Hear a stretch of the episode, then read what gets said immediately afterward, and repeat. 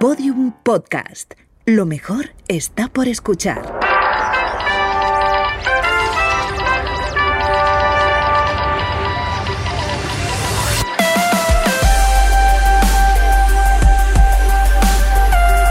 Tentación a Medianoche, un podcast que homenajea la radionovela escrita por Rafael Barón en adaptación de su novela homónima y realizada para la cadena Ser en el año 1973. Episodio 15.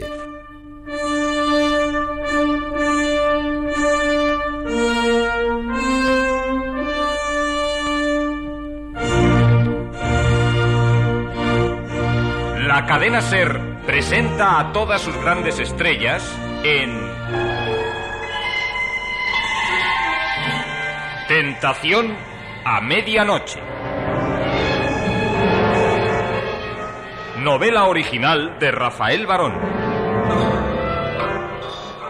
Con Julio Varela como narrador. Enrique Aroca, realizador musical. Dirección José Fernando Dicenta.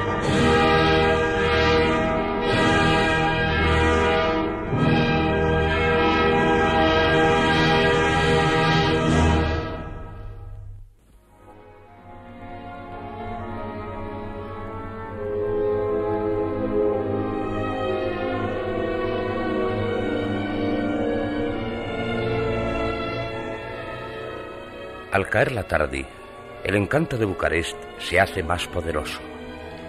Una extraña quietud parece envolver a la ciudad y se diría que cae sobre las calles un tenue velo misterioso. Pero de pronto brillan todas las luces como en virtud de un conjuro y sus cambiantes resplandores transforman la melancolía del crepúsculo en una incitante invitación.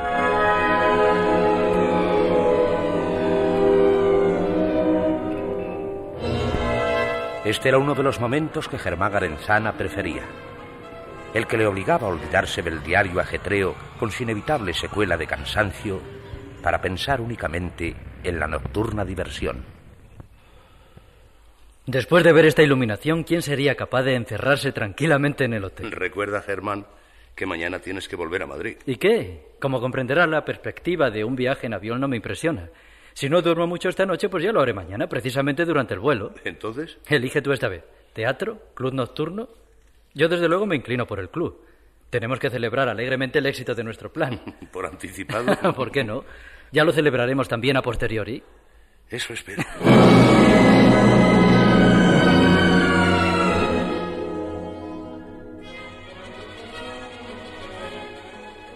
Fueron al Athénée Palace, donde estaba actuando un extraordinario ballet moderno.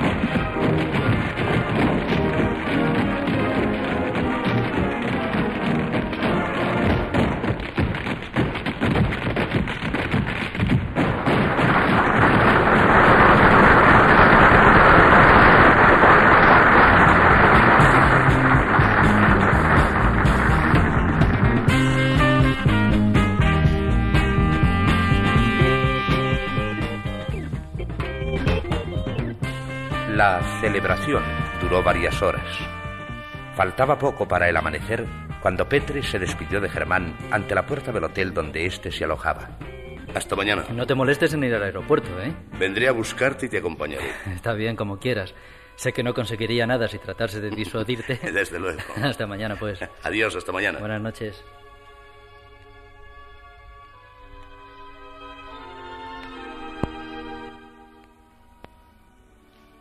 Petre se dirigió sin prisa hacia su casa disfrutando del silencio y la tranquilidad de la noche.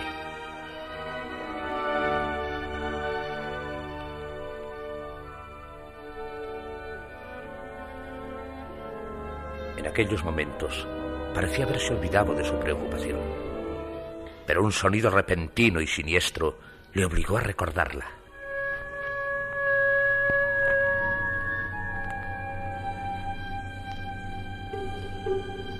Perro había aullado en la distancia, y esto bastó para que, asociando ideas, pensase de nuevo en lo que le inquietaba. Sin embargo, una vez más, procuró ahuyentar cuanto antes sus aprensiones. Van, no hay por qué preocuparse. Todo saldrá bien.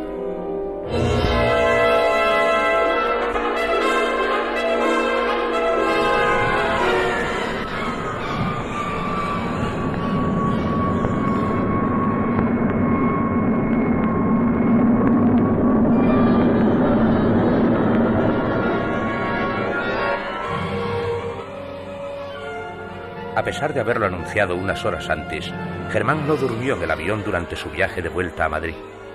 Pasó todo el tiempo releyendo folletos y papeles que le interesaban con vistas al trabajo que debía iniciar en cuanto llegase. Por el momento a mí personalmente no me preocupa la lucha contra la vejez, pero debo imponerme en todo esto, con vistas a la promoción del viaje. De manera que vamos a ver.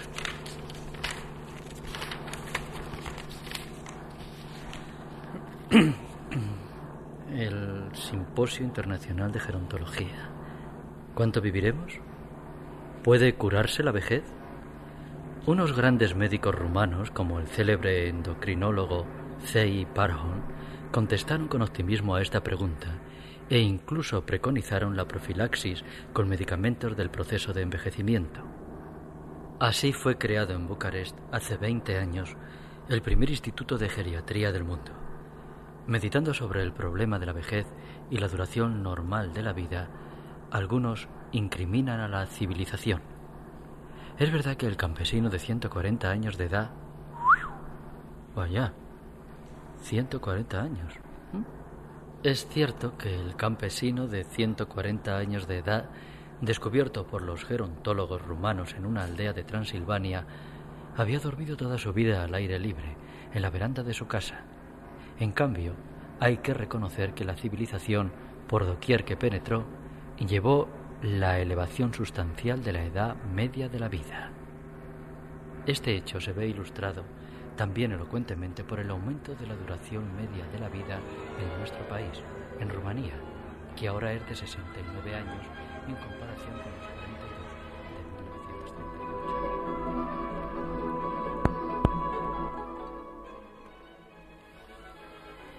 Al terminar la lectura del artículo, Germán meditó jovialmente sobre algunos de sus puntos.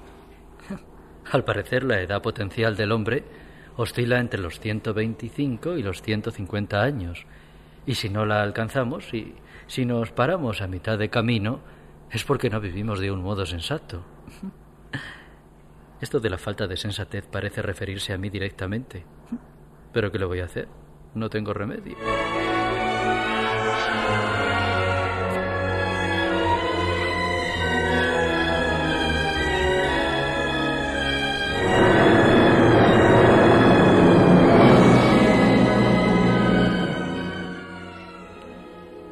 En cuanto llegó a Madrid, Germán fue directamente a su oficina y habló con mucha elocuencia de los resultados de las entrevistas que había celebrado en Bucarest. Efectivamente, los tratamientos geriátricos son muy interesantes, pero, por favor, la promoción del viaje no debe girar exclusivamente alrededor de ellos.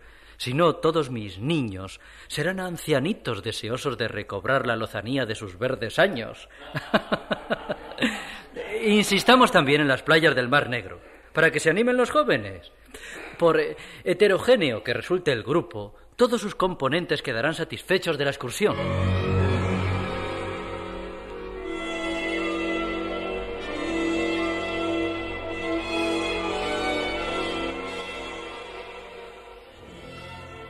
La propaganda estuvo dispuesta al cabo de pocas semanas. Los primeros anuncios aparecieron en diarios y revistas ilustradas. Luego se efectuó una distribución de pequeños folletos editados a todo color con numerosas fotografías.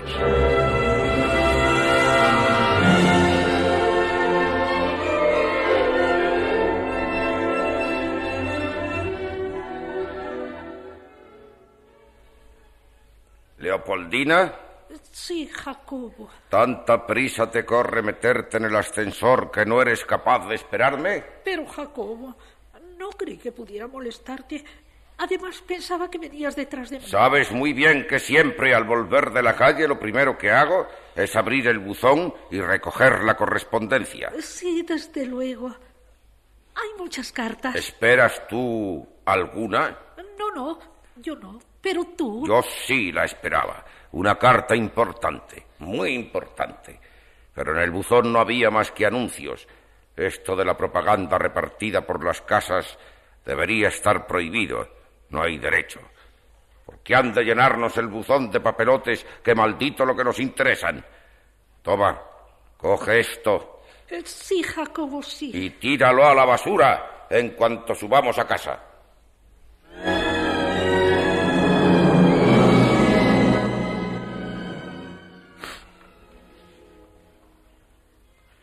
Petre recibió en Bucarest un paquete con ejemplares de distintos periódicos y revistas y algunos de los folletos publicitarios. Germán acompañaba todo esto con una carta muy simpática. Todavía es demasiado pronto para saber el impacto que haya podido producir el lanzamiento. Además, falta bastante tiempo para la fecha en que ha de iniciarse el viaje. Y la gente ya se sabe. Es muy aficionada a dejarlo todo para el último momento. De cualquier modo, tanto como en Madrid como en provincias, se comentará nuestra excursión. De esto puedes estar seguro.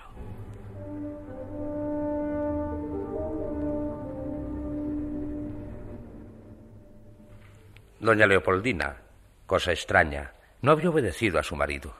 Entre los papeles que éste le entregara, con la orden tajante de tirarlos a la basura, había encontrado algo que estaba muy lejos de ser un anuncio vulgar.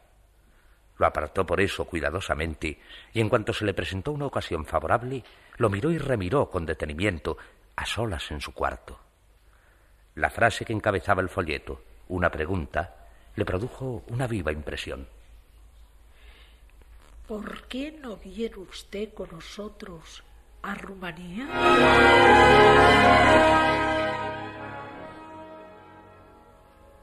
Doña Leopoldina, soñadora siempre a pesar de sus años, se forjó inmediatamente la idea de que era a ella, única y exclusivamente a ella, a quien iba dirigida la invitadora pregunta, y se sorprendió a sí misma expresando en alta voz la respuesta que bullía en su mente. No voy porque no puedo.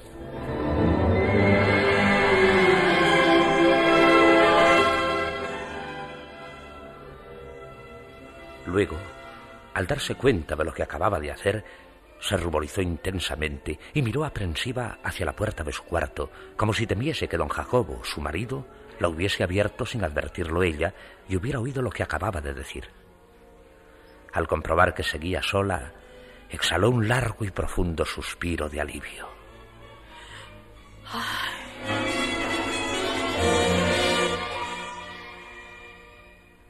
Viajar.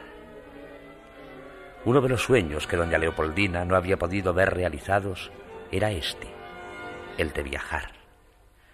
Lo alimentaba desde su infancia, cuando el doña, que ahora precedía su nombre, era algo remoto, cuando todo el mundo la llamaba simplemente Poldi. Pero Poldi había llegado a ser doña Leopoldina sin conocer ninguno de aquellos lugares que casi le parecían paraísos prohibidos. El deseo de viajar perduraba en ella, sin embargo, y a veces lo hacía con la imaginación, de igual modo que, de jovencita, se dejaba raptar por Rodolfo Valentino vestido de caíd, y éste la llevaba en sus brazos a través del desierto. Volvió a suspirar, añorando sus lejanos ensueños, y fijó de nuevo la atención en el folleto. Rumanía. Esta palabra, este nombre, le hacía pensar, no hubiera podido explicar por qué, en la guerra del 14. Y de pronto se vio a sí misma convertida en Matahari, danzando semidesnuda entre volutas de humo que se escapaban de varios pebeteros, mientras un apretado grupo de bigotudos oficiales prusianos seguía sus evoluciones sin perderse detalle. Sí, le hubiera gustado ser una bailarina famosa, una aventurera, una espía. si pudiese recobrar la juventud.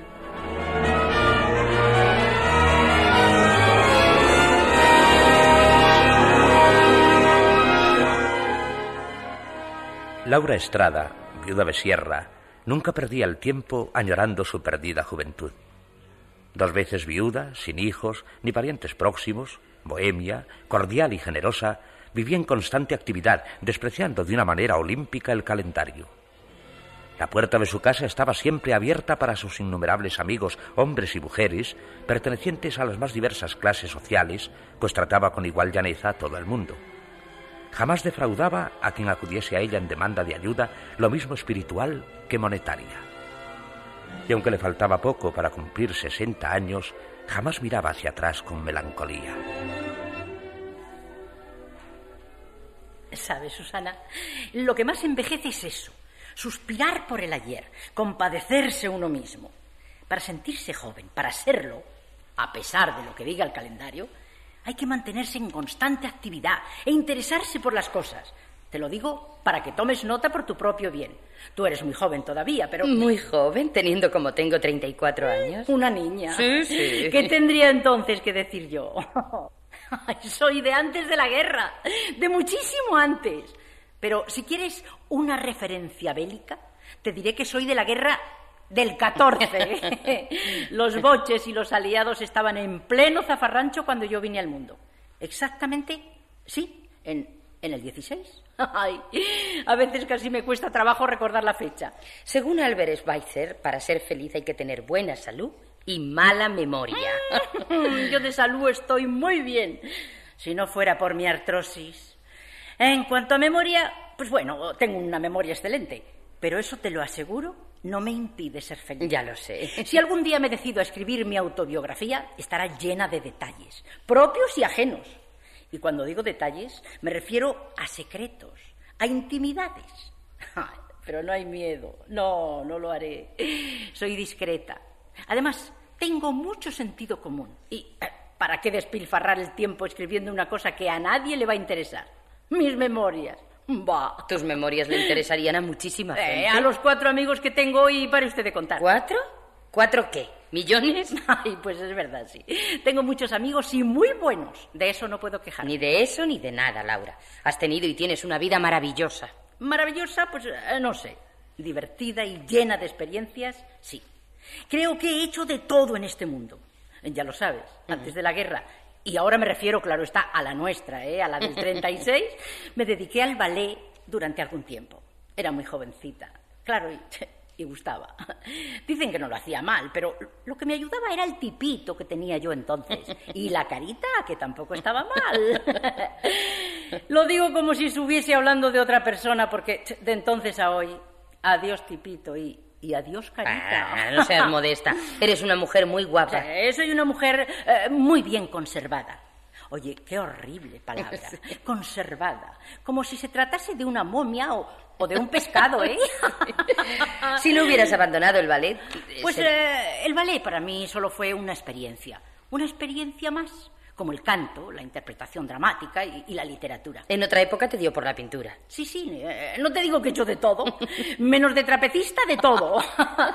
Soy lo que se dice una versátil cultivadora de todas las ramas del arte, sin haber profundizado en ninguna, lo confieso. ¿Pero por qué? Pues eh, por eso, por ir de flor en flor, de arte en arte, por cambiar, por experimentar. Eh, alguien me llamó en cierta ocasión proteica. Y me enfadé muchísimo, porque esa palabra me parece también horrible. Hace pensar en un reconstituyente, ¿no es cierto? Además, mira, hay quien asegura que mi fortuna ha sido para mí un auténtico enemigo. Como si el hecho de haber tenido la vida resuelta desde niña me hubiese impedido concentrarme en una sola ocupación, destacando en ella con todo el brillo imaginable. Bah, tonterías. Soy inconstante y curiosa por naturaleza, incapaz de consagrarme en exclusiva a una tarea. Y mi dinero, en lugar de perjudicarme, me ha ayudado a explorar nuevos caminos, a estudiar, a investigar. Mira, si la juventud de una persona se mide, según dicen, por la capacidad que tenga de interesarse por las cosas y no por los años que cuente, yo nunca seré vieja. Todo me apasiona. Mm, eres única. ¿Única? ¿Como pudiera serlo un fenómeno de feria? Por favor, dices unas cosas. Nada, no te asustarás de mis cosas, ¿no? A estas alturas. No, ya no, ya no. Pero, oye, cuando te presentaste ante mí con aquella expresión de niña chica, diciéndome, sé que necesita usted una secretaria, entonces sí que te asusté un poquito. Bueno, es que de entrada desconciertas. ¿Ah, tan terrible parece? No, no es eso, no. Entonces, ¿qué demonios es? Tu, no sé, tu exuberancia, tu carácter arrollador, no sé. no sé. Vamos, que de primera intención parezco estar rematadamente loca. No, por Dios, Sí, no. Menos mal que luego, cuando se me conoce mejor, pues eh, la gente se da cuenta de que loca, lo que se dice loca, pues no estoy. Solo un poquitín chiflada, ¿no? Cuando se te conoce mejor a la fuerza hay que quererte. Vaya. Eso me ocurrió a mí, como a todos los que te tratan. Eh, Empecé a trabajar para ti como secretaria y ahora, más que secretaria, soy una amiga. Eres ante todo una amiga. Lo del secretariado es secundario, aunque tu ayuda me resulte más que necesaria, imprescindible. Si no te tuviese, yo con mi cabecita pájaros, hoy, no sé. Bueno, a propósito, ¿hay algo interesante en el correo? Tres hablazos, varias cartas de amigos y un folleto muy bonito. Ah, sí, ¿de qué trata? De un viaje. ¡Ay, me encantan los viajes! ¿Y ese por dónde es? Por Rumanía.